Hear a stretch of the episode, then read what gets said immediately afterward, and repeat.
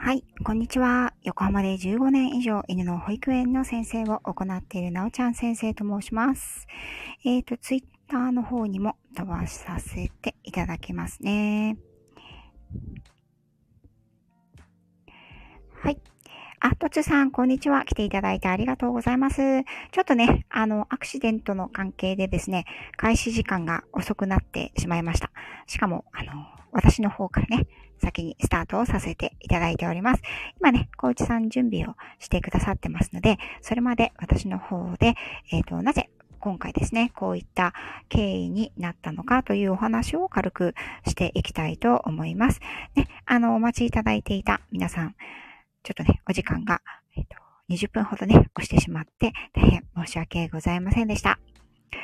えっ、ー、とですね、今回の、えっ、ー、と、発端となったきっかけというのはですね、光一さん、あ、光一さんはね、あの、アメリカで脳の研究をされていらっしゃる博士さんでいらっしゃいます。とご配信はね、もう700回を超えていらっしゃって、ライブもね、とてもあの盛んにされてます。そしてね、ピアノが本当にね、私は、あの、ピアノのプロフェッショナルって言われたら、あ、そうなんだって思ってしまうくらい素晴らしい演奏をされていらっしゃったりしますね。うん。で、ライブではね、その素敵な演奏を聴かせてくださったりされています。光一さんと繋がらせていただいたのは、おそらく結構前だと思うんですけれども、こうしてお話しするのはですね、今回が実は初めてなんですよね。私あの、今回なので、光一さんからレターをいただいて非常にね、まずびっくりしてしまいました。はい。ね、光一さんがね、私に、あの、何、何の用があるんだろうと いうふうにね、最初思ってしまったくらいでしたね。うん。えっ、ー、と、ということでですね、口頭の発端となったのが、あふみさん、こんにちは。よろしくお願いいたします。今回はね、あの、脳を研究されていらっしゃる光一さんと、ドッグトレーナーである私ということで、かなり異色のコラボレーションということでね、私もお話がどのように転がっていくのかとかね、ほとんどね、日時以外の打ち合わせなしなので あ、のりーさん、こんにちは。来ていただいてありがとうございます。あの、どういう風に転がっていくのか、ちょっとね、未知数なところがあるんですけれども、ことの発端としましては、えっと、光一さんがですね、あの、配信をされていらっしゃったんですけれども、光一さんのレターがいただいたレターの中で、光一さんのリスナーさんの中でですね、近所に住む大型犬を怖がってしまうお子さんがいるということで、その大型犬、まあね、あの、大型犬が、その子のお家にいるんですけれども、その前を通るときにね、うん、あの、子供さんが怖がってしまって、そのワンちゃんの方向、いる方向をね、避けようとして、道路の反対側に寄ってしまうと、今度はね、そっちが車道が、車道なので、車が来て、さらに怖い思いをするというのことだったんですね。で、その、大型犬を怖がる子供に対して、まあ、どのようなアプローチがあるでしょうか？ということで、あの、ご相談のレターを、光一さんが受け取ったということから発端が始まっております。はい。そして、えっ、ー、と、そのレターに対するお返事を、光一さんはご自身の配信でお答えされていらっしゃるんですけれども、うん。そして、それとプラスですね、あの、私の方に、まあ私が犬のプロフェッショナルということで、犬のプロフェッショナルの目から、まあ、考え方としては、この犬を怖がる子供さんに対して、どのような、あの、アプローチというかね、が、意見がありますか？ということで、あのご連絡をいただきました。あ、小一さん、ありがとうございます。それではですね、あの、小一さん、ご招待させていただきたいと思います。あ、のりさんもちろんね、あの、潜っていただいて全然大丈夫なので、えっ、ー、と、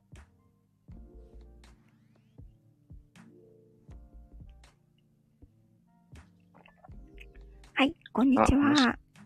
あ、こんにちは。はい。あ、大丈夫です。ありがとうございますあ。すみません。めちゃくちゃ申し訳ありません。た、よかったです。私大変も、失礼しました。いえいえいえいえ、ね、あの、そちら今何時でいらっしゃるんですか？えー今、9時半です。夜の夜の9時半夜の、はい。ですよね。はい。はあ、すみません。ちょっとね、あの、一日のお仕事が終わられてお疲れのところ申し訳ないです。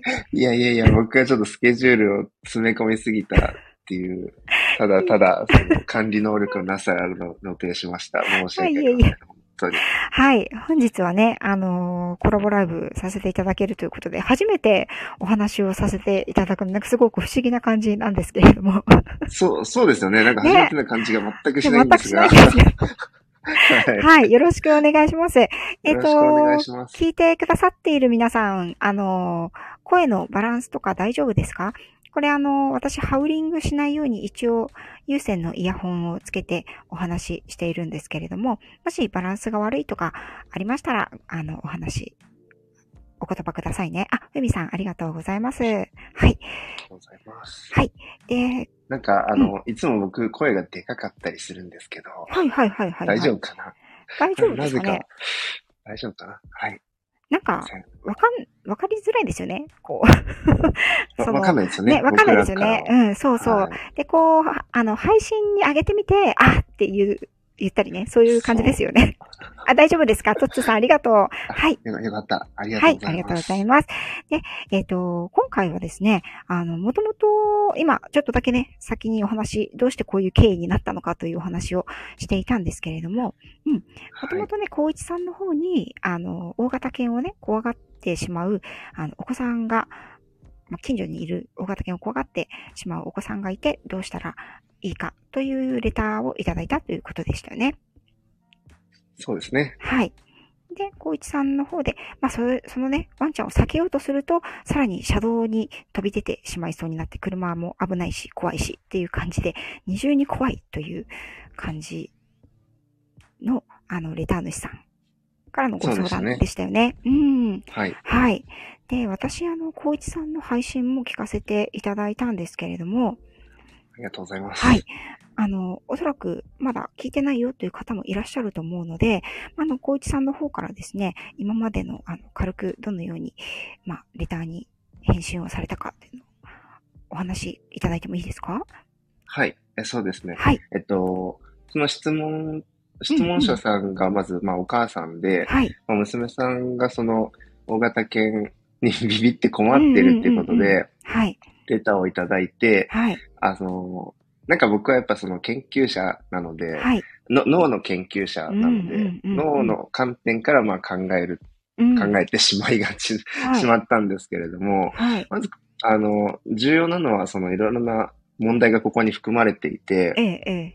その、まあ、ど、どうして困っているかって言ったら、その道を通らなきゃいけないからなんだろうなっていうことがまず想像されうてん、そうですね。で、うんその、そのワンちゃんが怖くて、まあ、車道に出てしまうっていう問題があるとすれば、うん。まあ、そういうその、車の方が、その、うん。普遍的に危ないものだから、うん、そうですよね。ど、どっちかというと、その恐怖の対象っていうのをちゃんとその認識する、させるっていう教育は、まず大事だよねっていう前提のもとに、あの、まあ、恐怖っていうことに関する、脳ではどういうふうに処理されて、うん。あの、怖いって感情が起こるのかっていう話とかを少しだけさせていただいたんはいですけ、ど、はい、はい。面白かったです。なかなかうん、あ、ありがとうございます。はい恐怖の克服っていうのはすごい難しくて、うん。で、まあ、まあ、現代でもすごくホットトピックではありますよね。そのトラウマっていう体験とかがもしあったとするならば、それをなんとかこの消したいって思うのが、その、うんなんていうか常というか、もうそのはいすごく重要な問題になってくるんですけど、うん。で、その、えー僕が配信させていただいた中では、もうその自分の体験の中から、うん。あの、その学習によって、はい。その、だ、それは大丈夫だっていうのを認識していくことによって、まあ、大きくなるにつれて怖いものが減っていくっていうのは、まあ、そね。その学習ですよね学っていうお話を、うんはい、させていただきました。うんうんはい。っていうのと、えー、なんだったっけな。な、何話したんだっけ？ちょっと待ってください。さあ、頭が今混乱してる。はいはいはいまあ、あの、小石さんご自身が、なんかあの、怖いものがあって、それをどういうふうに、あの、鳴らしていったかっていう話もちょっとされてたかなと思うんですけど。はい。そう。先端でしたっけ？あ、そう、先端恐怖症とか、うん、ちょっと いくつか怖いものがあるんですけど、はいはい、未だに怖いものがあったりして、まあ。TBS のね、あの、そう。感謝祭が 怖いっていうお話をあんまりちょっと出し、なんも具体的な名前出しすぎてなんかあれかなとか思ったりしたんですけど、でもあれだけはちょっと怖くて、ね。え、な、なんだろう、他、ちょっと。他いらっしゃいますか、まあ、あの番組が、あの、怖くてしょうがなかったっていう子供時代を過ごした方っていらっしゃるのか？でも、あの、コメントでお一人いらっしゃいましたよね。うん。コメントいただいたんですよね。す、あの、共感してもらえると思ってなくてすごいびっくりしたんですけど。ちょっとちっちゃい頃からオールスター感謝祭という番組がすごい怖くて、なんでかわかんないです。原因はわかんないんで、多分その、対処のしようがなかったんですよ。自分の中でこういうことがあったからとかだったら、その理論、論理的に考えられるんですけど、まあでもやっぱり大きくなるに従って、まあまあ大丈夫っていう感じになってきたのは、それはやっぱり何度も見ることによってで、しかもテレビの中のものだから安全だっていうふうにな感じで気持ちが切り替わったのかなっていうのは、まあ、ありますね。うん。しんすけさんがこっちに飛び出てきそうだったんですかね。い や どうなんでしょうね。ちょっと。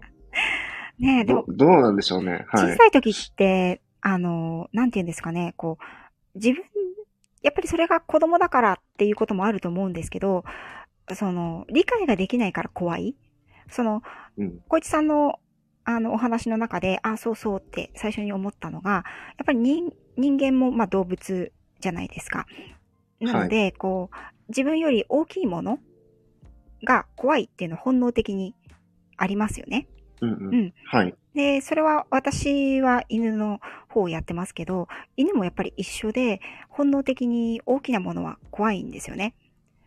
うんうん。うんうん。そこはやっぱり動物として生まれ持った本能的な部分で自分より大きなものが迫ってくること、まあ、迫ってくるとかそこにいる自分の通過しなきゃいけないところにその自分より大きなものが、まあ、言ってみれば心理的に言えば立ちはだかっているようなことには恐怖を感じる。それが動物の一つの、あの、本能的な部分にあるということは、あの、人間と動物と共通しているのかなというふうに感じたんですよね。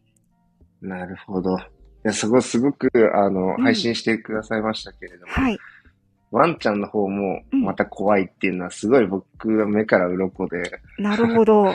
はい。なんか全然その視点がなかったなと思って、やっぱちょっと聞いてよかったってすごい思いました。あ、本当ですか？私、あの、はい、コウさんからレターをいただいたときに、なんで私にレターが来たんだろうって、はい、ちょっと不思議に思ったぐらいだったので、あの。あ、そうですか、うん、はい。いや、なんかその、まあ僕も、うん、あの、あんまり得得意なわけではなくて、はい。あ、犬がですか？はい、はい。はい。なるほど。まあ、た、時折怖い。まあ、うん、アメリカ、すごいでっかい大型犬。多いですからね。はい、うん、はいお。いらっしゃるのと、うん、エレベーターとかで普通に一緒になるんですよ、はい、しょっちゅう、はい。今まで日本ではあんまなかったことで。ああ、そうですね。うん。はい、マンションとかに住んでると。だからなんか、うん、まあこんなでっかい んだって近づくと。そうですよね。で、なんかこう、ううろうろしてる、母、母って言いながらこう近づいてこられると、これちっちゃい子でも怖いよなって思いながら。そうですよね。うん。はい。今までその、あんまり接したことがなかったというか。ああ。ちっちゃい頃にまあ、はい。いたんですけど。うんうんうん。そそういう、あの、つ、仕事として接せられてる方はどういうふうに考えてらっしゃるのかなっていうのを聞きたかったっていうのが、はい、あの、質問なるほど。させていただいた理由ですね。あの、私、子供もいまして、二人。はい。はい。で、その子供がどういうふうに犬を捉えるのかっていうことも含めて、あの、考えたりするんですよね。あとはその、お客様の飼い主様の中でやっぱり、お子さんがいて、ワンちゃんがいるとか、あの、自分の家で飼っていて、お孫さんができたとか、そういうお話も伺って、子供と犬っていうのは結構大きなテーマではあるんですよ。はい。はい。で、えっ、と、小市さんもお話しされて、まあね、そのオールスター感謝祭の話もあったように、その、はい、結局、恐怖を感じるメカニズムっていくつか原因がメカニズムっていくつか原因があると思うんですけれども、まあ、一つはその本能的な部分で、もう抗えない生理的に怖いっていうものですよね。もう一つはその経験的に怖さを感じてしまったっていうもの。うん。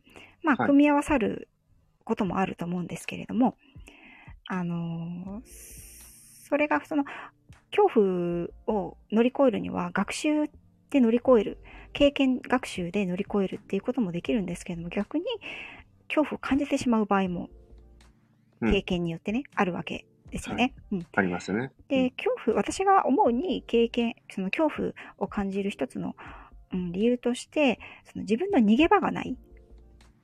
うん。逃げ場がない。逃げ場がない。はい。はい、それは心理的にも逃げ場がないし、もう身体的にも逃げ場がない。だから、あの、レター主さんのお子さんによ、お子さんの場合は、その道を通らなくちゃ目的地に行けないから、逃げ場がない。体的にはこう何か縛られたり、拘束されたりしてるわけではないと思うんですけれども、彼女の心の中では逃げ場がない状態ですよね。うんうん。うん。だからそれがやっぱり恐怖を増大させてるんじゃないかなっていうのは思うんですよね。うん。その、光一さんが、うん、エレベーターの中で、例えば昔ワンちゃんを飼ってて、その時は怖くなかったと思うんですけど、エレベーターの中ででっかい犬と、こう、はははとか言ってる、あの、大きい犬と隣り合わせになった時、ちょっと怖いなって思うのは逃げ場がない状況だからじゃないですか。うんうん。うん、そうですね。はい。そして相手がどう出てくるかが予測がつかない。そう。うん。それ。そう。そして自分がどうしたらいいのかもわからない。それだ。あの、配信でおっしゃってましたね。ワンちゃんもまた、どう動くかわからない子供のことが怖い、うん、そうです、そうです。だからそこは全く一緒なんですよね。あの。一緒ですね。はい。一緒、一緒の状態で一緒のものが怖いってちょっと面白いですよね。客観的に見ると。確かに。お互い怖がってる そうそうそうそう。そういう感じですよね。うん。そう。はい。みこ姉さん。あ、皆さんね、来ていただいてありがとうございます。はい。ありがとうございます。お邪魔してます。みこ姉さんが犬も逃げ場がない場所につなぐと吠え癖がひどくなりますよね。ということで、そうなんですよね。うん。犬はその、逃げ場がない。あの、私の配信でもお話しましたけど、あの、限界距離と逃走距離というのがあって、あの逃走距離に入られると動物っていうのは逃げることができる。恐怖の対象、避けたい対象から逃げて自分の身を守るんですけれども、それよりも中に、内側に踏み込まれてしまった場合は限界距離になりまして、あの、その非常な恐怖が吠えだったり、噛みつきだったりにつながるわけなんですよね。で、あの、リードリードってありますよね。犬をつなぐリードっていうものがありますけど、はい、あれって容易にその限界距離に何かを踏み込ませてしまう原因の一つではあるんですよね。うん。あ、ワンちゃんにとって。そうです、そうです。あの、例えば子供が怖い犬がいたとして、うんと、はい、リードがなければ、子供が近づいてきた時に、その犬は距離を取って逃げることができるじゃないですか。はい。ああ。でもリードがあることによって、犬は逃げられないですよね。うん。だから吠えるとか、だから噛むっていうことが、あの、一つ問題になっていることはありますね。うん。なるほど。うん。と、みこ姉さんが、人間の幼少期は本能が強いと感じていますが、脳科学的にはどうなんでしょうということで、小市さんいかがでしょうか？本能が強い。うん。そうですね。あの、経験がまだその蓄積されていないっていうところで、うん、あの、まあ、いわゆる理性で考えるっていうところは、はい、あの経験とかが重要に左右してくるので、それがまあ少ない分、うん、やっぱり、あの、自分の考えたままっていうのはあると思うんですけど、まあ一番、はい、あの重要なのは、その大脳皮質の発達ですね。はい。えっと、まあ、二十歳ぐらいになるまでゆっくり時間をかけて成熟していくものなんですけど、まあ一番その、思春期とかに発達すると言われているのが、まあその大脳皮質の前の方のおでこの裏側にある前頭葉っていう部分ですね。はい、そこがまあ基本的には理性というか、感情を抑えたりするっていうのを司ってるんですけれども、うん、そこの働きがまあまだ未熟だと、あの、まあよ、生理的な欲求の方が表に出てきやすいっていうので、まあ本能が強いと感じられると思います。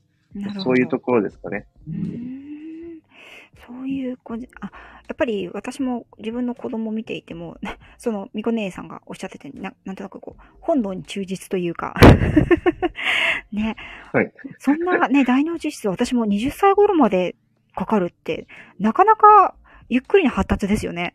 そう考えると。ああ、そう、そう、そうですね、うん。確かにそうですよね。うん、あの、まあ、なので、あの、タバコだったりお酒だったりっていうのは20歳以降っていうふうに、はい、あの言われてるんですよね。それが、あうん、あの、発達を妨げることが知られてるので、そこまではやっぱり、健やかに発達させないと、どうしても、だから、ちっちゃいうちに、その、なんだろうな、ちょっと飛行に走ってしまって、例えばシンナーだとか、や薬物だったりとか、ちょっとお酒を飲んでしまったりとかしていると、発達に影響を与えて、いわゆる切れやすいだとか、なるほど。あの、まあ、うつ、逆にうつになりやすいだとか、はい。あの、感情をうまくコントロールできなくなってしまうっていうのは、あの、知られています。ええー、そういうものなんですね。ちゃんと、なんか、理由があったんですね、そこに。あ、そう、そうですね。理由があって、あのぐらいの年齢設定って18歳から20歳とかになってますね。なかなかそれ知らない人多いんじゃないですか？皆さんご存知でした？私は、あんまり、なんか、健康に悪いっていうことは、なんとなく分かってたけど、その脳の発達に影響するっていうのは、はい、なんか初めて意識しましたね、今ね。ああ、そう、そうです、そうですよね。うん、確かにそうかも。うん、もうちょっと押してった方がいい。もうちょっと、あの、押して、そう、押してった方が、あの、押してった方がいいな。ねえ、いいと思います。アメリカ、アメリカはわかんないんですけど、あの、東南アジアとかでタバコを買うと、なんかすごい、あの、なんか肺が潰れたなんか写真とかが載ってて、あなたの肺がこうなりますよみたいなことをめっちゃ書いてあるじゃないですか、タバコに。はい、ああいう感じでなんか脳も書いた方がいいですよね。そうですね。確かに。確かに。未成年の飲酒と喫煙は良くない。良、うん、くない。うん。ね脳科学的に。脳科学的にね。なんか、そう考えると、こう、ね、認知症にもとかっていうふうに、まあ、関連があるかわかんないけど、うね、うん、うん、それがあるとしたら、はい、あ、あります、あります。あ、あります？やっぱり。うん。そう考えると、はい、なんかこう、ね、あんまり、あ、そ、そんな、おじいちゃんおばあちゃんになった時に、もう元気でいたいからやめとこうって、あ、まあ、若者はそこまで考えないか。十何歳の若者は自分が年取った時のこと考えないですね、確かにね。考えないでしょうね。そこはまあ。確かにね。そっか、はい、そういうことか。その面倒を見てやる必要があるでしょうね。ね自分も考えなかったなって今言いながら思いました。はい。あ、この、えー、そうなんです全然考えてなかったですよ。本当に。そうなんですパッパラ、パッパラパーで生きてましたからね、本当に。パッパラパーなの本当に。もう、はい、みこ姉さんが、えー、っと、7歳くらいかと思ってました。7歳はね、今ね、息子がね、10歳ですけど、7歳はね、ないですね、多分。はい。絶賛発達中ですね。絶賛発達中ですね。うん。えー、っと、感情をうまくコントロールできない大人が増えている気がしますが、他にも要因があると思いますか？ということですかいかがですか？これ難しい質問ですね。ちょっと僕はエビデンス的にはちょっと存じないんですけど、うん、まあその、例えばストレスだったりだとか、はい、まあ他のいろんな要因が、その大脳皮質の機能を低下させて、うん、起こりやすかったりだとか、その疲れやすかったり、落ち込みやすかったりするっていうのに影響を与えているだろうなっていうふうには想像できますね。なるほど。あの、はい。そもそもその、正常に発達していたとしても、はい。まあ、個人差ももちろんからたくさんありますし。そうですよね。はい。そ、そもそもなんで、この、脳の前頭葉っていう領域が、うん、あの感情をコントロールするのに重要って分かったかっていうと、はい、あの、怪我した人がいたんですよね。あの、事故で、うん、前頭葉をぶつけてしまって損傷してしまった人が事故後にものすごく怒りやすくなってしまったらしいんですよ。うん、なんか、それまではきちっとした身なりで、うん、あの、穏やかな人だったのに、はい、急に性格が180度変わって怒りっぽくなって当たり散らすようになったみたいな。何か我慢ができない人になってしまったねっていうことで、その人生が破滅してしまったっていう話があって、はい、それ以来じゃあそこが、その理性的なものを抑えたりとか、うん、あの、怒りの感情を鎮めるのに重要なんだねっていうのが分かって、なるほど。で、それ以来研究が進んできてるんですけれども、だから大人になっても、例えばその脳を損傷したり、脳梗塞だったりとかっていうので、領域を損傷すると、そういう風になる可能性がありますし、そのちっちゃな刺激、そのストレスだとか、そういうもので機能が低下した時もやっぱり起こる可能性はありますね。へえー、そういうものなんですね。ああ、はい面白い。な、その脳の解明というか、で、まだそんなはに意外と研究分野としては進んでないんですかね？他の部う分に比。べると。そ、その、それに対するお答えとしては、すごく進んできました。特にこのそうなんですね20年の中で。ものすごく進んだんですけど、うんあまりに小宇宙すぎて、うん人体の中うん、でも。うん、うん。まあ、謎の方が多いので、やっぱりわからないことはたくさんそ残されているうなんだ。なんか、はい。分かったこともたくさんあるんですけど。私も、あの、噂しかし、噂というかしか知らないですけど、によるとね、なんかはい人間は30%ぐらいしかうまく脳を使えてないとかって言いますもんね。ああ、はい。うん。えーっと、それも、あの、今度配信しようかなと思っていたところなんですけど、うんうんはい脳のその数パーセントしか使ってないっていう、その論うん。調に関しては、基本的にはそのデマ、あ、そうなんですね。えーです。はい。えっとうーん、まあ、それも説明の仕方がすごく難しいんですけど、うんうんうんうん、なんだろうえーな。例えて言うなら、車、車とかって、マックス180キロとかまでメーターついてるじゃないですか。うん。はい、はい。うん。でも、まあ、日常的には4、50キロとかで走りますよね、街の中では。そうですね。うん。その、もう、マックスの、そのうん能力を高めに設定しておかないと、いざという時に、あの、力が出せなかったりとかするわけなんですよ。なので、まあ、その、常に全開で使ってるわけではないっうん。ていうのは、まあ、あの、当然のこととして、うん、あの、も、も、物体なんで、うん。エネルギーを使い続けることはできないので、その一部を、の能力を使っているっていうのは、その、理解していただいた上で、うん。あの、か脳の回路っていうのがたくさん詰まってるんですよね。はい。で、必要に応じて必要な回路が使われるので、うん。まあ、集中するときと、もやもやしてるときっていうのがあるわけですよね。はい、はい。集中してない時っていうことですエね。ネルギーが。はいはい。で、例えば、こう、ボケーっとしてるとか、なうんなんだろう、瞑想してるときとかっていうのは、うんうんうんあ。の、実はそっちの方がエネルギー、全体としてはエネルギーを消費していて、ええー、そうなんですね。そう、なんか計算してたりとか、うーんってこう、なんかこう、文字を書いたり読んだりとか、集中してる時の方が、その収束するんですよ、必要な神経回路に。ああ、なるほど。そうな、その分、うんエネルギーの効率が良くなって、なんか頭。疲れてる感じはするけど、そう、無駄が省けてるんで、実は全体としてのエネルギーは減ったりすることがあったりします。むしろそっちの方が、そう、なんか頭使ってるって思う時の方が、実は、全体としてのパーセンテージは少なくなっていたりするので、ええいや、初めて聞きました。なんか、そういうものなんですね。そうなんです。で、アイドリング、まあ、脳をアイドリングさせておくっていうか、はい。例えばいざパッてその怖いものが来た時に、それに対してこう反応して、それを認識して逃げたりとかするためには、やっぱりその恐怖の回路とかを残しておくっていうか、まあ、いつでも動けますよって状態にしておかなきゃいけなかったりするので、はいまあ、そういうふうになんか、もやもやした状態の働き方と集中して、その脳のある部分が使われる時っていうのは、うまく使い分けられているんですよね。まあなので、あの100%使われてるわけではないっていうのは、ある意味正しいし、でもある意味、まあ、あんまり正しくない表現でもあるというか、説明はちょっと難い。しいんですけど。その場所によってやっぱり機能が違うっていうことが大きい、あ、それも大きい、それも大きいです。はいうん。そうです。それは、それまず大大前提として。はーい。で、その、まあ、今日のね、あの、ほネタというか、中心であるその恐怖というものは、その、小市さんの配信の中でもおっしゃってたんですけれども、やっぱりそれすごく難しい対処が難しいというお話をされていたんですけれども、そこら辺のあの難しさのゆえんっていうものをもう一度あの聞けたらなと思ったんですが、そうですね。え、なんて説明したっけ？な 自分の配信で。今、今の言葉でも大丈夫です、全然。今の言葉で、そうですね、う説明すると、まあ、恐怖の、その、情動、まあ、情動っていうふうな言い方するんですけど、はいはいその感情みたいなものっていうのは、あの、ものすごく根源的なんですよね。ど、結構多くの生物が持っているものとして知られていて、そうですね、はい。はい、進化の過程ではかなり初期の頃に根付いたもの、まあ、それによって自分の身を守るっていうことができてきたという、はい。あの、過去があるので、はい。まあ、どうしてもそれを抑える必要が今まではあんまなかったわけですよね、進化の過程で。うんうんうんなので、すごく中心的な役割を果たしてきてたんですけど、なるほどね。なぜか急に、そう、現代では家の中で過ごしてるし、襲われる心配がね、少なくな襲われる心配ないじゃん。はうんい。基本的には感じる恐怖のほとんどが感じなくていいものになってきてはいるんですよね。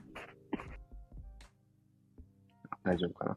そう。なので、その、げ現代人においては恐怖の感情を持ちすぎること、ちょっともったいないことというか、あの、人間の進化が追いついてないところなんですよね。あ、むせてますということで。おだ大丈夫かな？だ大丈夫です。はい。ちょっとしゃ喋っておきますね。そう、なので、あの、まあ、生物の根源的なその感情のかなり強いものの一つということで制御するのはすごく難しいんですけれども、その大脳新皮質って新しいって書くように、人間はすごくその、元からあった感情をコントロールするのが得意になってきた生物なんですよね。すごくその地球上においては珍しい進化を遂げてるんですけれども、それをまあ、うまくなんだろうな、使うことによって、まあ、ある程度は、コントロール、制御、コントロールというか制御できるのかなっていうところはあるんですけど、まあそこの恐怖をそもそも生み出す、生み出している脳の領域っていうのは特定されていて、まあ扁桃体っていうふうにも呼ばれてるんですけれども、あの、扁桃っていうのはアーモンドっていう意味で、うんうんうん本当にアーモンドみたいなちっこい、あの、あ、お帰りなさい。あ、ただいまです。すいません。はい、ええちっこほんとちっちゃい領域がちょんちょんって左右に一個ずつついてて、側頭葉のこの奥の方って感じなところがあるんですけれども、はいはいそこからその、こじょ条件によよって怖いっていう感情が、かん怖いっていう感情が作られているときに、脳の中の活動を見るとそこが活動してたんですね。うんなのでそこが恐怖に重要だろうということが分かって、そこは、えー神経がつながってるんです。あの、前頭葉の方とおでこの方とつながっていて、そう、お互いにフィードバックし合ってるんですよね。怖いって感じたのを、じゃあそれを抑えるのはその前頭葉だし、ああ、なるほど。ええそうそういう風になってるんですそう、ね。みこ姉さん、大脳新皮質と扁桃体、そうです、ありがとうございます、みこねさん。うんはい、ありがとうございます。なるほど、なるほど。脳の仕組みとしては、恐怖を感じる仕組みはそのようになっているということだから、まあ、あの、ねなくす、根本的になくすのは難しいし、その、うんなくすっていうことがやっぱり命の危険にも、ね、つながってしまいますもんね、やっぱりねつ。ながっていたということですね、うんうんこれまで。はい。ただやっぱり今の現代ではそこまで恐怖を感じる必要がなくなってるから、その恐怖をね、そのレター主さんの娘さんのように、本当はそこでそんなに恐怖を感じなくてもいいんだけれども、恐怖を感じてしまうと生きにくいっていう方が実は結構いらっしゃるんじゃないかなっていうふうにはうん。ね、思いますよね。そうなんですよ。うんうんうんうん。そうなんです。はいなんか僕そこでぼんやり考えていたのは、うんあの、なんだろう。よく僕はその、上、上司、上司というか、あの、大学院生の時に、はい、ボスから怒られたりとかして、はい、はいもう。なんか怖いなと思いながら 過ごしていたんですけど、はい。あの、やっぱ夜遅くなったりとかするじゃないですか。はい。うん。なったりとか、僕は顕微鏡を使って実験をしてるんで、メインが。うんうんすごい暗い部屋にずっと一日中いるんですけど、はい。暗い中にいるとなんかう鬱っぽくなったりとか、なんか恐怖の、なんか怖いなっていう感情がやっぱ増大するなと思って、うん。で、これまあ調べるとやっぱりあるんですよね。その光という刺激が、はい。さっき言ったその恐怖と、はい。あの、例えば他の脳の領域っていうのを繋いでいるところに、あの、回路を作っていて、はい。光の刺激がないところでは、つまり暗いところだと恐怖の感情を抱きやすいっていうのが、あの、知られているんですよね。ああ、もうそれは脳科学的にそうなってるっていうことなんですね。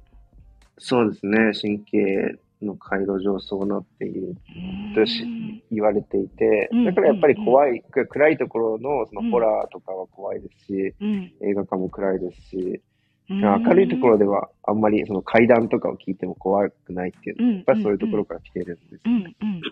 そうですね。なんか暗いって、その、前の最初の方でお話ししたところに戻りますけど、暗いとそこに何があるかわからないですしね。暗いところって。何が起こるかもわからないし、やっぱりその予測ができないっっていうところで怖さ、怖さは感じますよね。うちの、あの、娘とかも、なんか、あの、いやいや、今まで普通に一人でトイレ行ってたじゃんって思うんですけど、ある日突然、ママ怖いからトイレ来てとか言うんですよ。ああ。あれはどういうことなんでしょうね。それは怖がっているんじゃなくて、ちょっとなんか。構ってほしいだけなんですかね。構ってほしい。それもあるんですけどね。うん。あの、犬でも全くやっぱり一緒で、はい、犬はその暗いところが怖いっていうことはあんまり感じないんじゃないかなと見ていてね。あの、暗いから怖いっていうよりは、その先に何があるかわからないから怖いっていうのはありますね。ああ、なるほど。うん。あ、質問。はい。あの、ワンちゃんって暗いところ得意なんですか？得意ではないです。猫のように、あの、光を、はい、猫、猫はほら、嫁が効くとか言うじゃないですか。はい、あの、目の構造が違うのですよね。犬科の生き物と猫科の生き物って、目の、あの、構造が違って、光を集める、あの、なんだろう、えっ、ー、と、領域というか、構造が違うので、夜は基本的にあんまり得意ではないんですけど、人間よりは物は、あの、感知できます。というのも、動体視力がいいので、動いてるものに関しては、あの、感知ができるんですけど、止まっているものは苦手なので、暗闇の中で、例えば、携帯をいじってる人が立ち止まっていて、その人が突然歩き始めたとか、話し始めたりとかしたら、犬はめちゃくちゃびっくりして吠えたりしますね。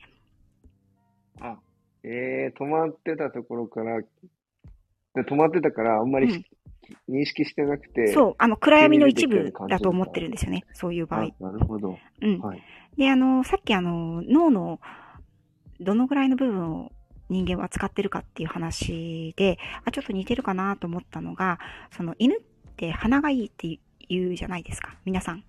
はい。鼻がいいと思われてるじゃないですか。うん、うん、だけど、はい、そういう、うん、そういう時って、あの、なんで、そこに、あなた鼻いいんだからそこに人がいるのわかるでしょって、人の匂いするでしょって思うと思うんですよね。はい。うん。暗闇にいる人が突然動いて、びっくりして吠える。でも、犬だったら匂いでわかるんじゃないのって、あの、思う人いらっしゃると思うんですけど、そういうものではなくてですね、あの、犬も鼻はいいんですけど、その鼻の良さというのは集中した時に発揮されるんですよ。ああ、やっぱなるほど。うん。そして匂いの分析が得意なんですね。匂いによる情報をキャッチする能力が人間よりはるかに、あの、分析力と情報収集力が人間より優れているんで、はい、だから、あの、犬でもですね、結構、あの、こう、おやつをね、手からポロって私が落としたりすると、それに気づかないで、先生まだ持ってるでしょって言って すごい、そのまま私にくっついてくるとかね。そう。いやいや、あなた落ちてるし。だから匂いだけで感知してれば、そこに落ちた瞬間に気がつくはずなんですけど、そういうものでもないんですよね。確かに。うん。確かに確かに。ええー、はい。ちょっと面白い。あ、パパさん、こんにちは。ありがとうございます。ありがとうございます。お邪魔してます。みこねさん、ありがとうございます。そうですね。人間暗いと獣に襲われちゃう時代がそうですね。遅、多かったですからね。うん。日中でも道路工事の看板を見て腰が引けてました。学習で克服したい。そうなんですよね。あの、そういったものとかと、意外とあの、犬が散歩中に怖がるもので、あの、選挙のポスターとかね、今選挙、あの、こっちの神奈川の横浜の方は、なんか、選挙があるんですけど、あの、怖がる子多いんですよ。選挙のポスター。あ、こえ、ポスターをそう。不思議でしょ？怖がって腰が引けて、えーとか言って、え言う、言うの、言うんです。突然、最近、うちの犬、あの、最近怖がって、なんかあの道で必ず、うーって言うんですって飼い主さんがおっしゃるので、よーく聞いてみたら、あの、選挙のポスターが怖かったんですよね。で、あれって人の顔がこっちを向いてるじゃないですか。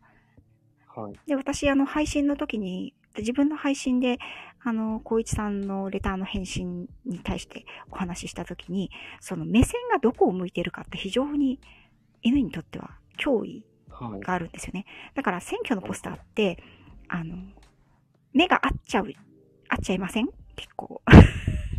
正面向いてる。あの、アメリカはわかんないですけど、日本は結構こう、正面見てるんですよね。で、なんか、位置も、なんか、なぜあの、あそこに貼るんだろうって思うんですけど、意外と下の方に貼られてたりするんですよ。うん。あの、なんでかわかんないけど、犬の目線よりちょっと上ぐらいのところに貼ってあったりするので、はい、そこにないはずの人の顔がそこにある。しかもこっち見て睨んでる。なんだお前っていう感じになるんですよね。なるほど。だからね、怖いいつも安心してその歩いてるそうそう、歩いてる道を。突然、うん、突然それが現れる。はい。なんだこれってなりますよね。そうなんですよね。うん。で、リードもついてるから逃げられない。それ、まさに、質問の、今回の質問のそう、そう、一緒なんですよ。そうなんですよ。で、避けようとす、避けて飛び、後ろにいっぱい行こうとすると、後ろから車が来るみたいなね。はい。全く一緒のパターンですよね。全く一緒ですね。うん。なので、私だったらそれをどういうふうにならすか、その、学習経験をさせるかっていうと、基本的には脱監査、系統的脱監査なんですよね。あの、はい、学術用語で言えば。すごい。それはえっ、ー、と、おそらく心理学とかの領域になってくると思うんですけれども、その怖いと思う対象の、はい、えっ、ー、と、距離が、まあ、この場合で、ポスターの場合で言えば距離がとても関係してくるわけですね。あそこまで行ったらあいつがこっち見てくるっていう距離があるので、まあ、あの、要するにだんだんと慣らしていくっていうことなんですよね。うん。で、犬の場合はとても簡単でですね、モチベーションが取れれば、あの例えばまあ簡単、わかりやすく言うとおやつとかね。その嫌だなって思ってるものに一歩近づいたらおやつがもらえる。っていうプロセスを、報酬で。はい、報酬リボードで繰り返していくんですよね。はい、うん。釣るというよりは自分がその恐怖の対象に対してアプローチできたことに対してリボードがあるっていうことです。うん。違いがあります、はい。あの、それをしないと、例えばそのポスターの隣に、うんと、美味しいご飯を置いておいて、ほら、あそこに美味しいのがあるよ、食べてごらんって言うと、その犬は、うん、そのご飯を食べておしまいになっちゃうんですよ。その、ポスターに克服したというよりは、そのポスターは怖いから見ないようにしてご飯だけ食べて逃げるってこともできるわけじゃないですか。はい。うん、そうではなくて、なるほど、なるほど。そうではなくて、自分からその恐怖の対象に、もう1ミリでも1センチでもいいからアクセス、プロ、うんと、一歩踏み出せたことに対して、リボードがある。そうすると、うんうん、あ、あれに対して近づくことに対して、もっとよりいい思いができるんだっていうことを学習していくわけですよね。なるほど。はい。あの、これは非常に犬のトレーニング、動物行動学でよく使われる手法なんですね。あの動物が怖いと思っているものをクリアさせるために使う方法です。うん。それはすごく理にかなってますよね。人間も多分それ同じなんで。うん、多分それだから。リボードの付け方が難しいですね。うん。人間の場合は。難しいけど、はい。そこを頑張って超えられたら、帰っておやつね、みたいな。なんかそんなのがあれば。そうですね。はい。かな。うん。ふみさんありがとうございました。えっと、みこ姉さんが普段の景色や気配をか覚えてるんだね。杉の枝が落ちてても怖がってました。そう、あの、そういうものなんですよね。あの、普段そこにあるものがそうでないっていうことに恐怖を覚えるっていうのは、あの、動物は結構ありますよね。うん。野生動物なんかは特にですよね。はい。あ、達川さんありがとうございます。はい。みこ姉さん、私は道路工事の看板とか、杉の枝をなでなでしてみせたら克服して、あ、それもありますよね。あの、犬が勝手に、なんだかわかんないから怖いと思っているものに、飼い主さんが先にアプローチして、これは怖くないよっていうことを見せてあげるだけで、あの、それが、あ、じゃあ飼い主さんが、あの、ああやってやってるんだったら大丈夫だ。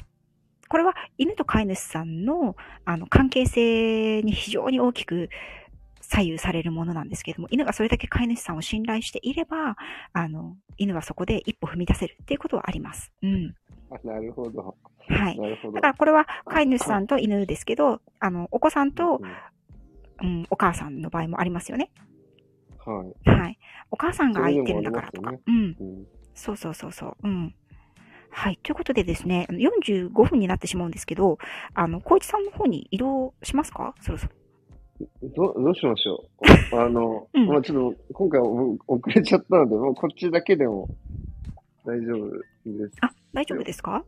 はい、こっちで。なんかほら、あの、小一さんとこのリスナーさんがお待ちになってたら申し訳ないなと思ったんですけど。確かに。でも、告知も忘れ、告知もちょっとしそびれてしまって、じゃあ、このまま話してみましょうか。はい。はい。はい。あの、一応ツイートはしてます。あ、ありがとうございます。はい。はい。みこねさんありがとうございます。はい、先日、初めて会う孫には、あえて喋りかけず、娘とだけ喋っていたら安心して孫から手を繋いできました。あ、そうなんですね。私も、あの、初めて行く、その、オタクまあ、出張トレーニングとかで行ったりとか、こう、飼い主さんが犬の保育園に初めてワンちゃんを連れてきてくださる場合があるんですけれども、うんと、まあ、ホームザアウェイでまた犬の態度って違ったりするんですが、ちょっと怖がりなワンちゃんの場合は、私は、あの、絶対に自分から犬に対してアプローチをすることはありませんね。うん。最初、飼い主さんと、あの、笑顔で話すだけ。犬には視線も合わせません。うん。それで相手の子がどういうふうに私を見定めるのかっていうのを見てから私の方で動きを決め、態度を決めるっていう感じですよね。やっぱり相手からすると、犬からすると、私がどういう人間かわからないので、自分の出方もちょっと見定めているような最初、初対面でね、状態なので、うん。そこでやっぱり飼い主さんの存在って大きいので、まあ多分、うーん、あとはその、あれですよね。このレターの感じで言うと、えっ、ー、と、そのワンちゃんは実は囲われた空間にいるわけで、こちらに襲いかかってくるわけではないわけですよね。うん、みたいですね。うんうんうん。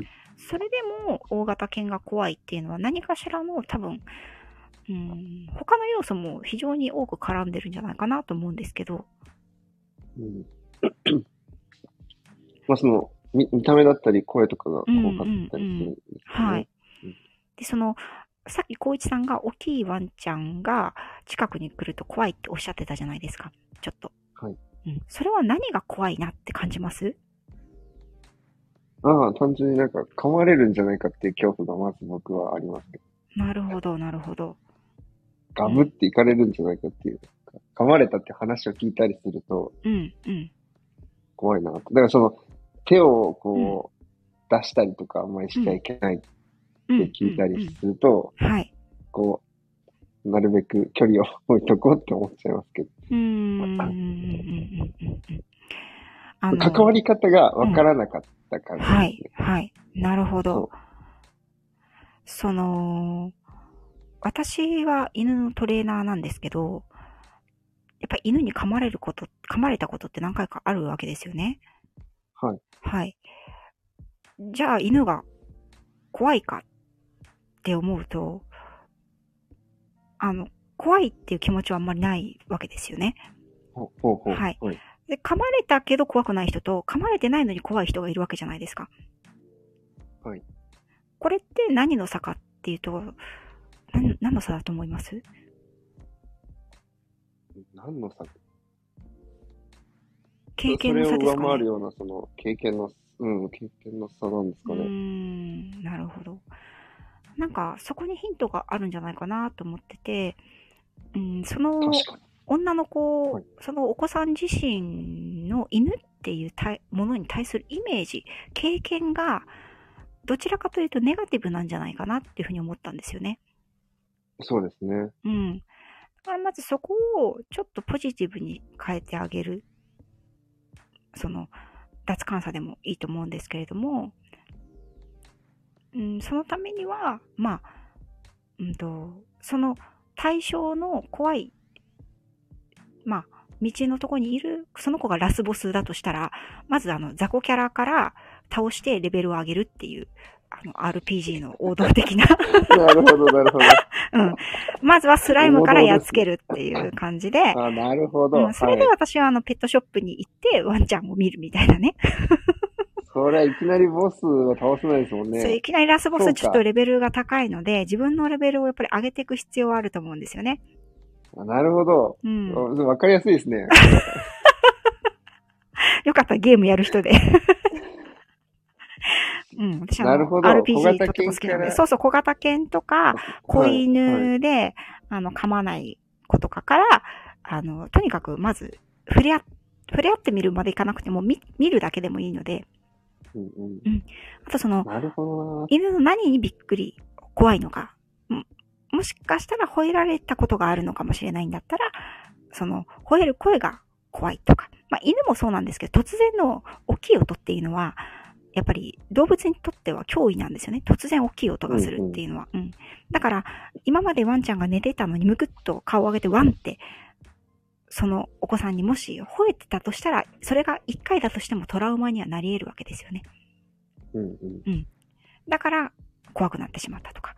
あとは逆に、大きい犬は吠えたり噛んだりするから怖いっていうイメージがどこかでついていて、それをあの、あの犬ももしかしたら檻を出てこっちにやってくるんじゃないかとか、こう、私の方を、私が通るときに私の方を見て、あの、いきなり吠え出すんじゃないかとか、それが怖くて、道の端に寄ったら車が来てしまって車に怖い思いをした。っていう、その2段階の恐怖が、あの、連鎖している可能性もあるわけじゃないですか。そうすると、両方を取り除かなきゃいけないし。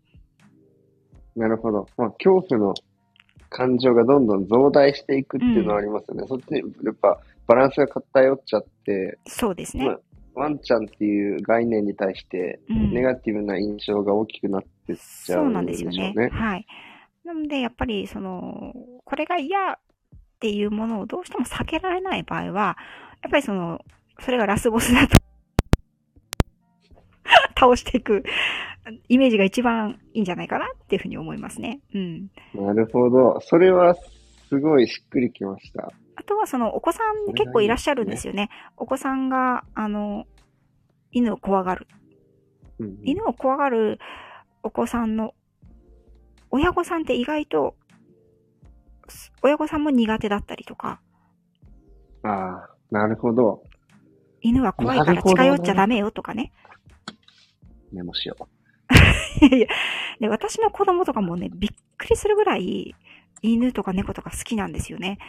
でも本当に、かわいそうだからやめてって思うぐらい、犬猫が好きで、なんでこんな好きなんだろうって考えたら、やっぱり私が好きだからじゃないかっていう、みんな結論を出すんですよね。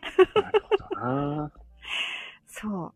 だから私が、私の体重よりも重いような子とボール投げをしたりしてるのを見てるので、私は逆に、あ、犬は怖いんだよって教えないとなって思うぐらいなんですよ。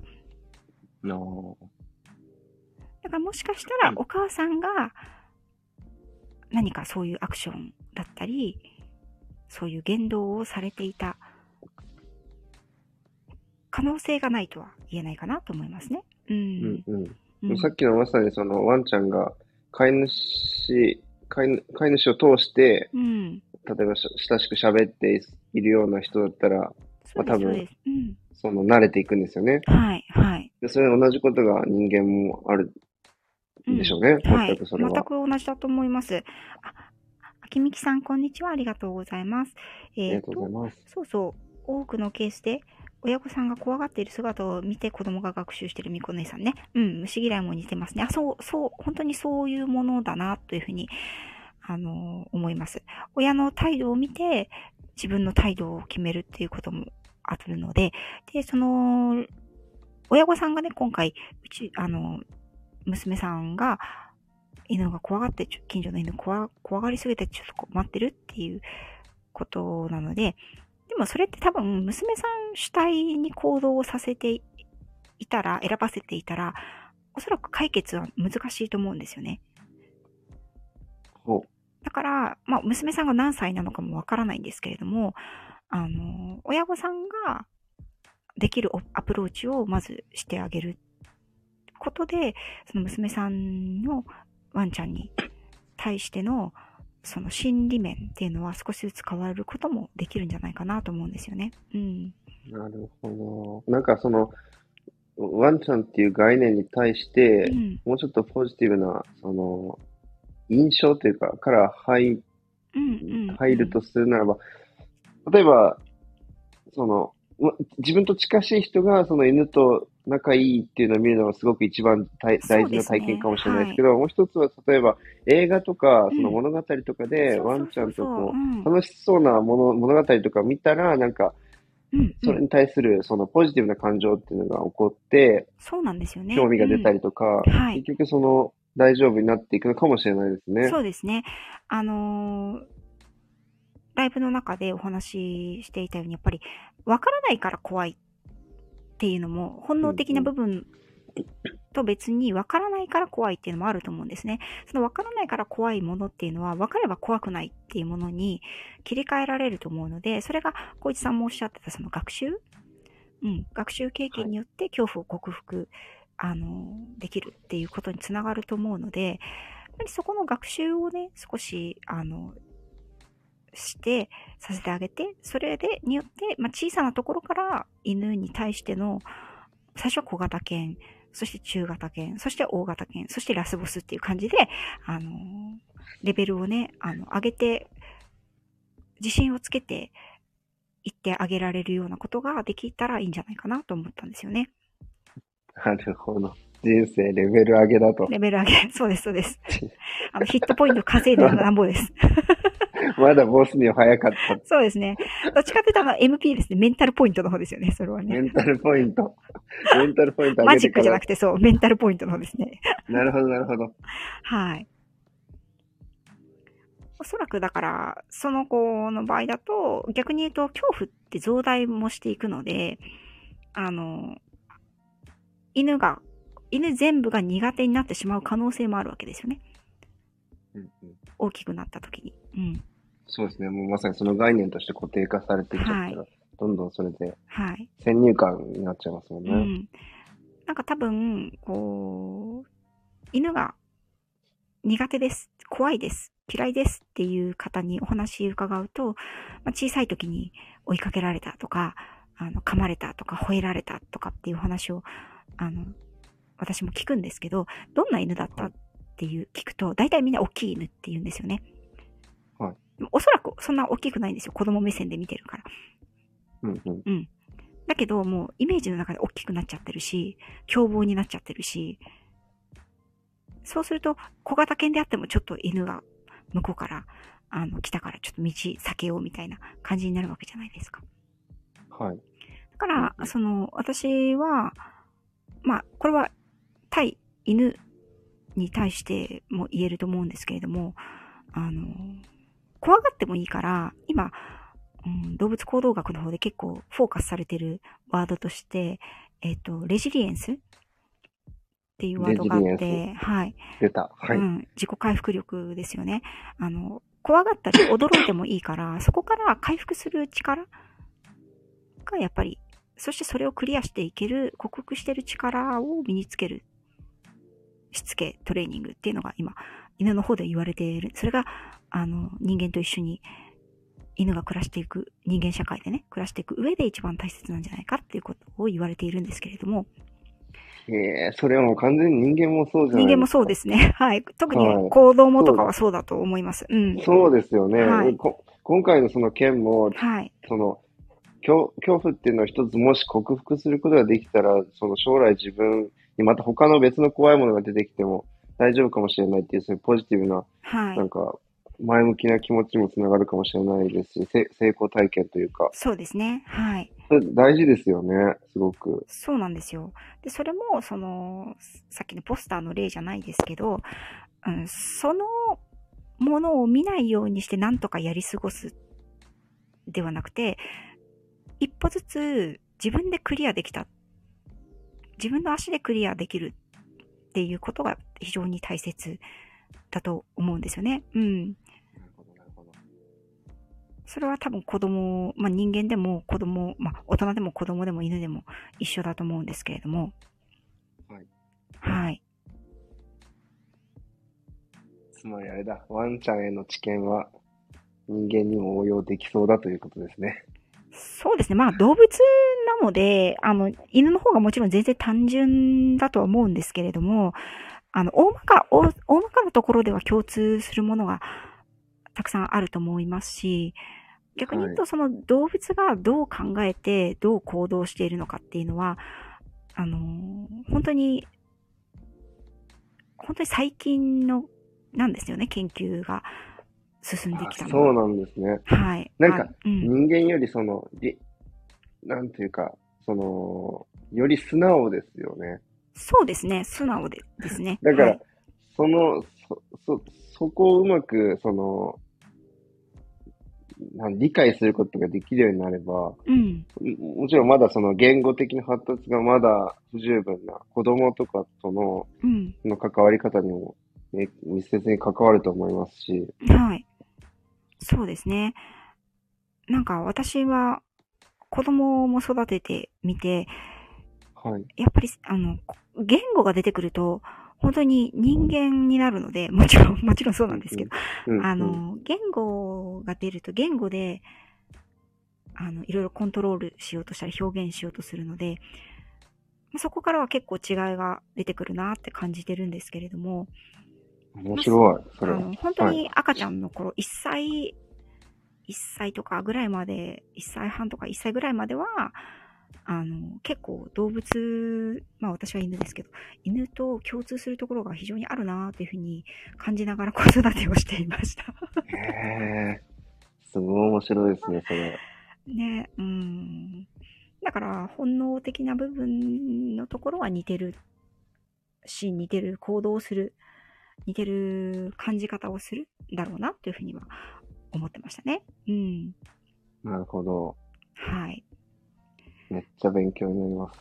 いやいやいやいやいやいや私も、あの、脳のことをすごく、ね、やっぱり二十歳まで飲酒喫煙がどうしてダメなのかって改めて 改めてあ、あのよかったです。はい、子供にあの、言っとい、言ってこうと思います。ボケるよって言っとこうと思います。ボケるよ。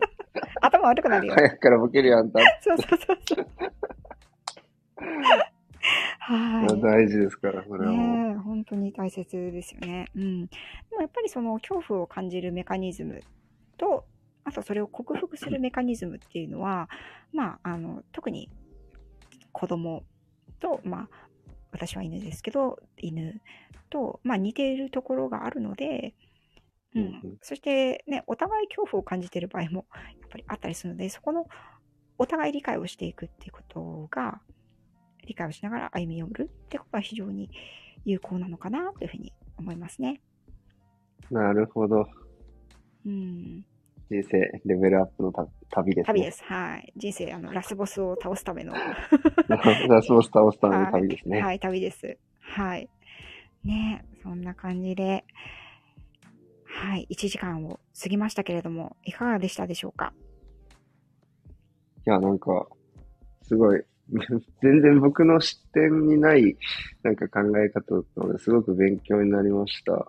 いやいや、なんなんだろう。なんか、ちょっとまだあんまうまく言葉にできないですけど、その、うん。相手がい、ワンちゃんがいるっていうことのその関係性ですよね。はい。相手もまたこちらを見ているし、うん。じゃあ物じゃないっていうことに関して、その、うん。なんか、おな、全然うまく言葉にできないけど、なんかお奥深さを感じました。そのこまあ、子供が恐怖を感じた時のその将来大きくなっていくにつれてのその成長っていうことに関してももちろん恐怖の心大事でしょうし、はいももともとはその消す必要がなかったその恐怖っていうあの、はいね感情に関して、うん進化的には消す必要がなかったけど、今はそのそれに、それを克服しようと努力することができるっていうはい。ことに加えて、はい。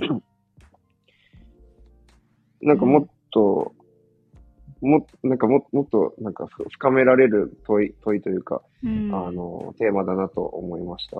はい。ねいろんなことにあ適用ができるというか。そうですね。これあの、ポジティブな方とかにもやっぱり応用ができるものなんですよね。この、あの、系統的に自信をつけていくトレーニングのやり方っていうのは、なるほど。はい。なんかちょっと難しい課題にトライさせるっていうこともそうだし、うん。まあ、恐怖、あとは、その本能的に嫌だなっていうことを受け入れるとかね。うん。あの、馬とかでもですね、あの、ハミをつけるとか、あの、ハミハミってこう、口に加える、はい、うん、あれをつけるとか、うんと、まあ、私は、そのトレーニング、まあ、養成強化って言われるものなんですけれども、養成っていうのは、あの、フェアリーの方ではなくて、ポジティブの方ですね。はい。あポジティブはい。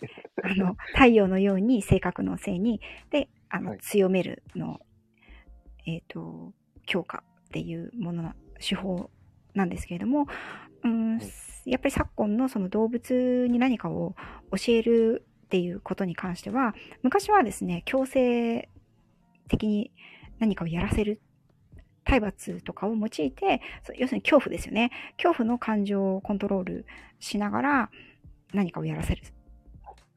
これをやらなければこうなるぞっていうもの、恐怖でのコントロールが多かったんですけれども、ああ、恐怖をモチベーションとして、そうそうそうそう、うん、そこから、うん、そこから逃げる、はい、その、その嫌なことを避けたいっていう力を、うん、訓練に使っていたことが多かったんですけれども。そうですよね。はい。だけど、それだと、そのパフォーマンスが悪いっていうことが分かってきたんですよね。はい。それから、うん、そのストレス、動物もそれでストレスを負うので早死にだったりとかね。うん、うん。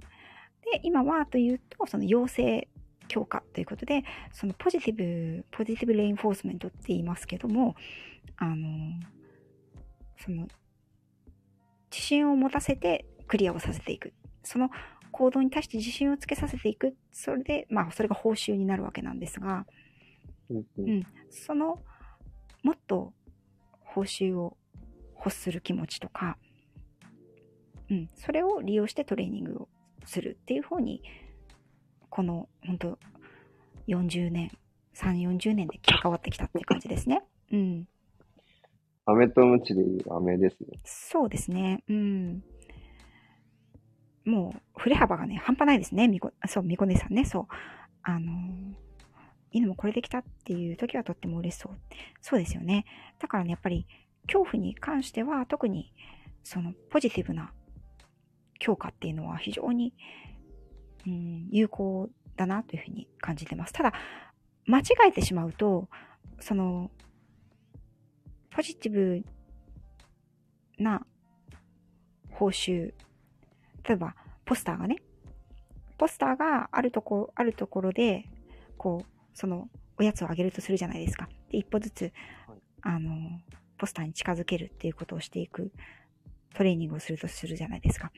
でも、その報酬だったり、報酬が弱かったりとか、あとはその子が、の恐怖があまりにも強かった場合には、そのおやつが今度恐怖の対象になっちゃうんですよ、犬の場合。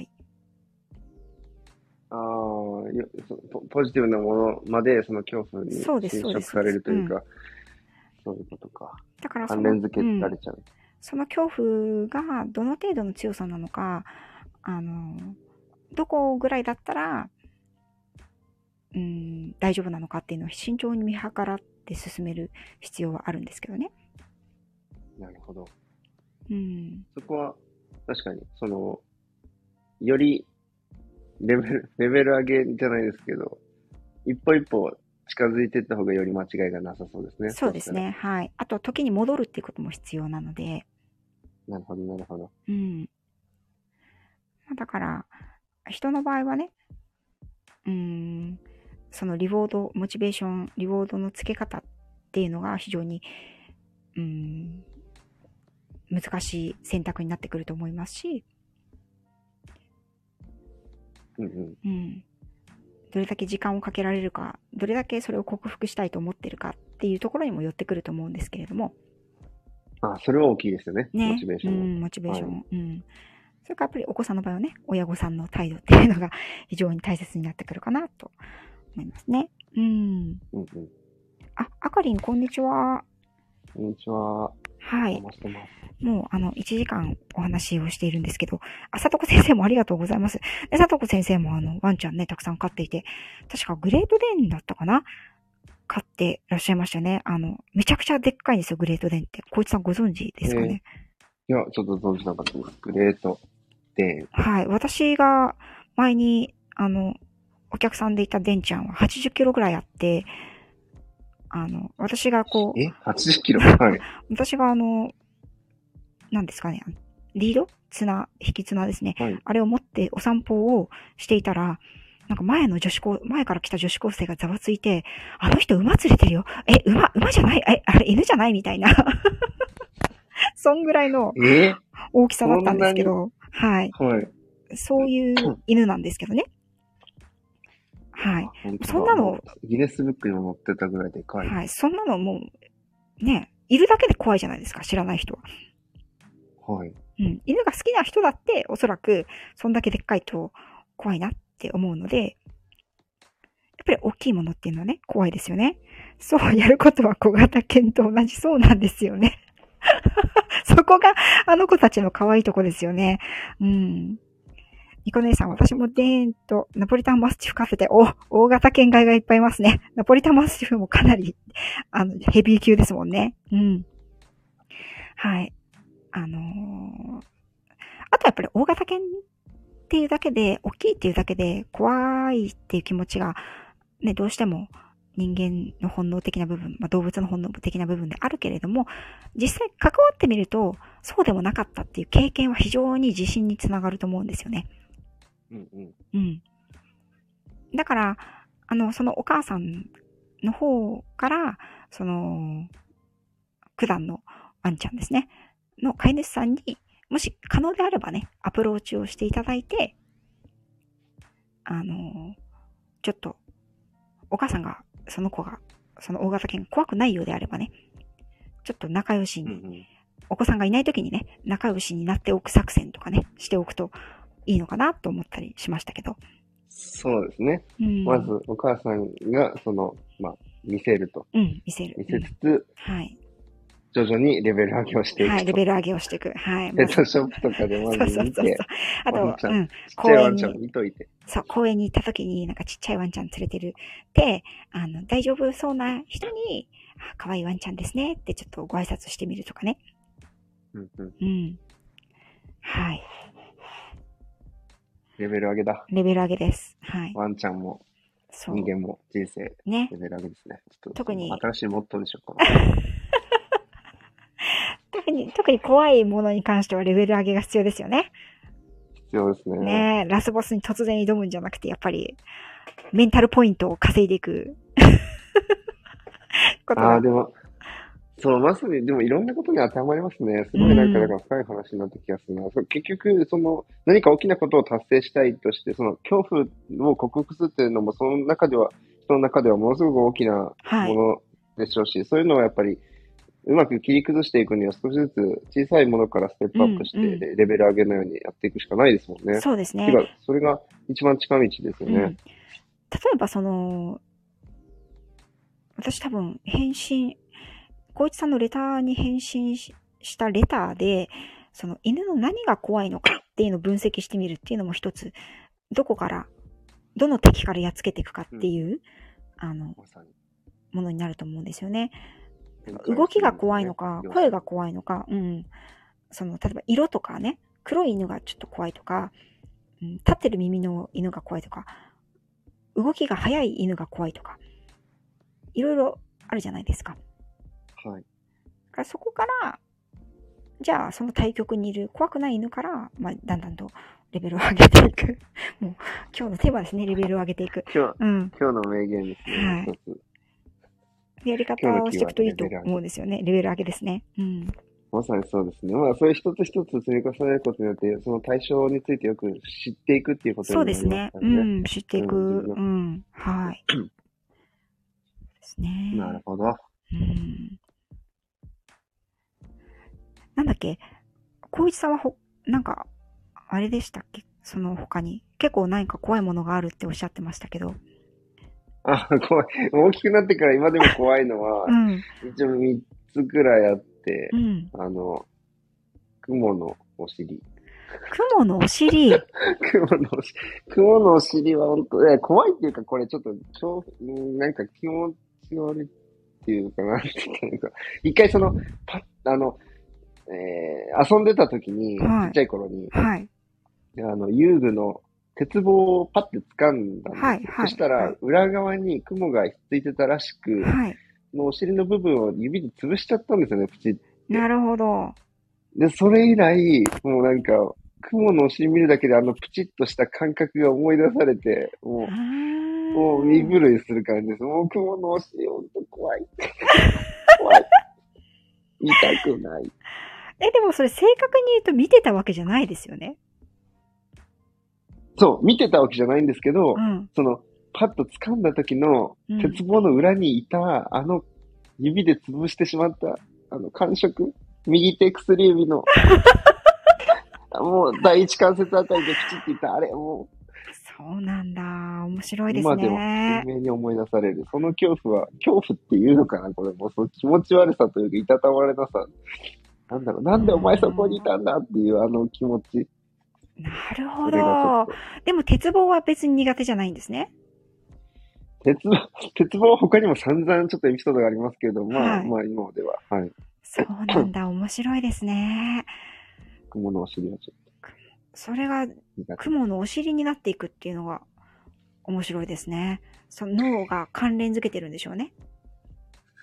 関連つけてるのかなただ単にトラウマですね。トラウマ体験ですね。そっか。そういうのってみんなあるのかなうんいや、ないですか？トラウマというか。えー、なんだろう。あるかなトラウマ、私パッとは思い浮かばないんですけど、苦手なものとか。苦手なもの、苦手なものは、皆さん何かありますか？苦手なもの。苦手なもの。苦手なものああ、あの、瀕死のセミですかね。え？なんか瀕死のセミってで、どこ飛んでいくかわかんないじゃないですか。確かに。で、あの、で、死んでるかどうかわかんないのが怖いって、なんかおっしゃいますよね、あの。動き？動きと、あの、じじじじじって音と予測できない動きが怖いんですよね。やっぱり。確かに。蛇は理由なく怖い。ああ、里子先生は蛇嫌いなんですね。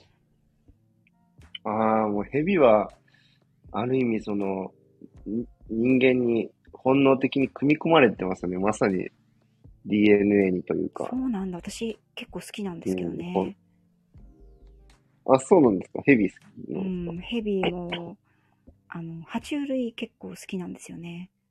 か、おーはい。僕も好きなんですけど、最初に蛇を見たときはなんか、なんか怖いなって思ってましたね、ちっちゃい頃。川でこう見かけたときは。なるほドど。ローってしてるし、なんか、うん。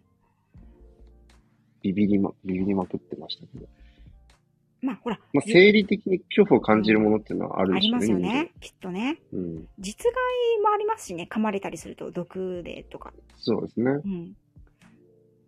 あ、みこね、みこねさん、インスタに瀕死のセミあるんですか？なんで？でね、前、昔はね、ゴキブリが怖かったんですよ、私。ああ、こ、怖いっていう感じですか？うん気。持ちは苦手とか苦手今でも、別に得意ではないですけど、なんで、私、なんで怖い、なんか怖いなと思って、なんでそれが怖いか考えるんですよね。はいそうすると、理由がわかると、あ、だから私は怖がってるんだねって思うと、意外と大丈夫だったりするんですよ。これは私だけだと、かもしれないですけど。あ、でもやっぱそれに対してやっぱ知るということが分かんない。そうそうそう、わかんないこと。うんを解消することがやっぱいいんじゃないですかね。え、そそれは何だったんですか？ゴキブリはなんで怖いかって言って、別にほらゴキブリって噛んでくるわけでもないし、はい。あの、毒があるわけでもないじゃないですか。はい。で、なんで、そんな奴らなのになんで怖いんだろうと思ったら、あの人たちって、あの、住居にし住居侵入罪なんですよ。はあの、そこあ。に確かに。いるはずのないものがそこにいるから怖いんですよね。なるほど。だから外で見る分には別に怖くないじゃないですか。なんあか、、それすごいわかります。外にいたら、あ、ゴキブリだ。別に、あの、カメムシだとか、ゴキブリだとか、あの、大体同じじゃないですか。はい。相手も逃げるし。雲とかもね。でも、はい。自分のリラックスできる、安心している、安らげる家の中に、突然奴らが現れたことによる恐怖ですよね。だからエイリアンなんですよ。なるほど。それはでも、すごいわかります。家の中で見る虫ってちょっと気持ち悪いというか、な、なんでいるんだよって思いますもんね。外だと全う然、ん。昆虫採集とかするのに。それで、うちの母親がですね、そんなに怖いなら名前を付けなさいって言われたんですよ。ああ、なるほど。面白い。ジョニーっていう名前を付けて、なん、な、なんでジョニーなの？わかんないですけど、パッと出てきたのはジョニーだったんでしょうね。で、ジョニーは、台所に住んでいるっていう、あの、もう、あの、実家で、そういう 設定が出来上がったんですよね。はい。はい。そうしたら、意外とジョニーに夜中遭遇しても、あ、あジョニーいた、みたいな。もうジョニー脅かさないでよっていう会話をして終わるっていう。強いな。ちょっと頭おかしい感じですけどね。はい。ちょっと、そう、ジョ、ジョニー、ちょっと、僕もちょっとジョニーって呼ん、いや、ミネソタにゴキブリいないんですよ、あ、いないんだいいなぁ、い、ないんだいないっす。そう。そんなね大きな虫がいなくて。あ、そうなんだ。乾燥してるからですか？あ、まあ寒いからですかね。か北海道みたいな感じですね。なるほど。うんえー、ちょっと、ニコネさんまたすごいことをぶっ込んできましたね。100匹のゴキブリを観察する夢を見たら克服していました。不法侵入者だから怖いよね。そうなんですよね。そうなんですよ。ほら、里子先生も名前をつけると存在感変わりますねってこと。そうなんです。だからなんか、あの、名前つけるってみるっていうのは結構ね、意外と、意外と意外といけるやつですよ。そうなんだ。だから、もし雲を見たら名前つけてみてください。なるほどね。なるいや、最初に、あの、その、ゴキブリ、G の話をしたときに、はい。あちゃん先生は、あの人たちって言ったから、うんあ、人と揃えてるんだと思ったんですけど、話を聞き進めるうちに、本当にそういう風に捉えることによって、なんかその、落とし込んでいるんだっていうのが分かって面白い。あ、そうなんですよ。ほら、名相手の前をつける。相手の存在はどうにもしようがないじゃないですか。はい。そこにいるものは。もう出て行ってもらうか、認めるか、あの、戦うかしかない。認める？戦うかしかないじゃないですか。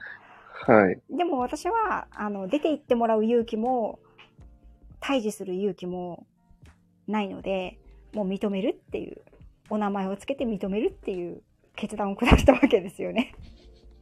なるほど。そう、だから避けようがなくなったら名前をつけてみるっていうのは、いいかもしれないです。ジョニーっていうのが絶妙ですよね。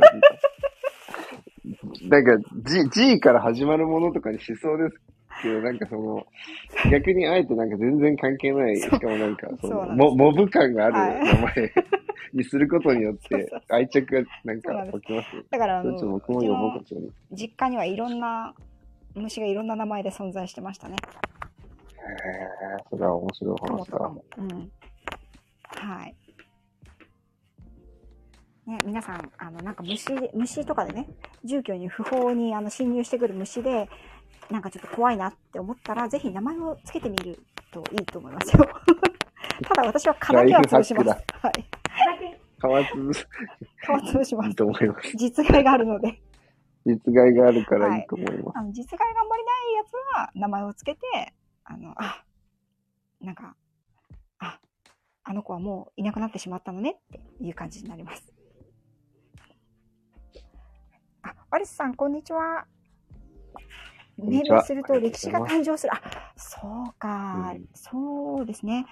うん、確かに。名前をつけるとね、存在感が変わるしね、名前って、あの、一種の、ね、一番短い。その、うん、個人というか、その人が誕生する、まさにその文化的にもというか、そうですよね。他者から認識されるという意味で名前がつくということはやっぱり始まりですよね。はい。なるほどね。、その自分の認識とかライフ、生活の外側にいるからちょっと怖いんであって、名前をつけてうん内側に入れちゃうと、ちょっと怖くないっていう不思議な現象が。なるほど。じゃあ、ちょ、その、あの、レ、質問レターに戻ると、その、ワンちゃんのお名前を伺う。っていうのはありかもしれないですそう、ねそ。れもいいと思いますよ。伺って。何ちゃんなんですか？何みたいな。ちゃんなんですか？って。うん、で、ね、あの、ポチ、まあ、ポチだから、たま、頭は猫か。まあポチってつける人も最近いないと思うんで、なんだかわかんないですけど。じゃあ、ジョニーでいきましょうか。ジョニー。ジョニーだったとして、ジジョニーと仮定して。うん、あ今日はジョニーは元気かなとかあの今日はジョニーはどういう気分かなとか今日はジョニーは朝ごはん何食べたのかなって想像しするだけでちょっと見方が変わるっていうのもあるんじゃないかなと思うんですよね。そうですね。うん、ねえぜひそれをあのご提案されてみてください。はい。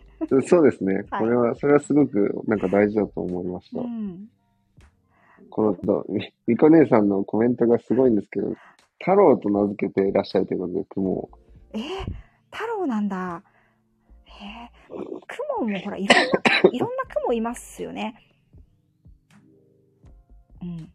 どこから太郎なんだろう。でも全然関係ない、連想しない感じがまたいいですね。でも逆に今度太郎っていうのを見かけた時に雲を連想するようになりそうで、ちょっとね。あ、それはね、あのトラウマのあの逆バージョンのやつですよね。うん。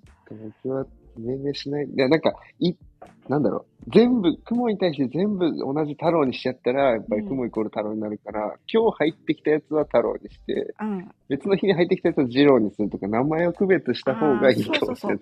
そうすると、なんか一人一人に愛着が湧いてくるかもしれないです、もはや。そう、そうですね。うん。一匹一匹。うん。クモコとか、あの、クモジロとかでもいいと思うんですけど、はい。はい。スパコとかね。はい。ぜひ、あの、やってみて、あの、結果を、あの、お知らせください。そうですね。うん、はい。本当、命名するっていうのはね、非常に私は、あのいいなと思思ってますね。うん。うん。そう。うん。はい。ということで、えっと、そろそろ1時間半になりますね。はい。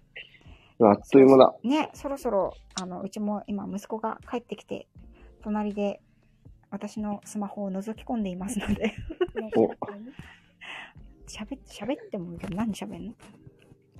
こんにちは。はい。我がこん家のにちは。我が家のあの長男ですね。はい。君は何か怖いものはあるかい？父ちゃんかい？うーん。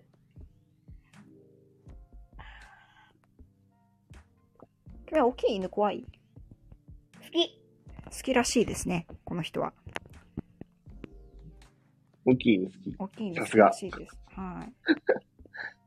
だって俺さ、大型犬と昔遊んだことあるもん。うん、はやっぱり経験ですよね。大型犬と遊んだこあとその子とがあるからその子もさ怖くないらしいです。その子もさ、噛んできそうだったけどさ、うん。俺がさ、匂い嗅がせてさ、うし、ここやったらすぐに懐いてくる。うんうんうん。その対処法を知ってるっていうことは非常にいいことですね。大きなメリットですね。こちらこそこんにちは。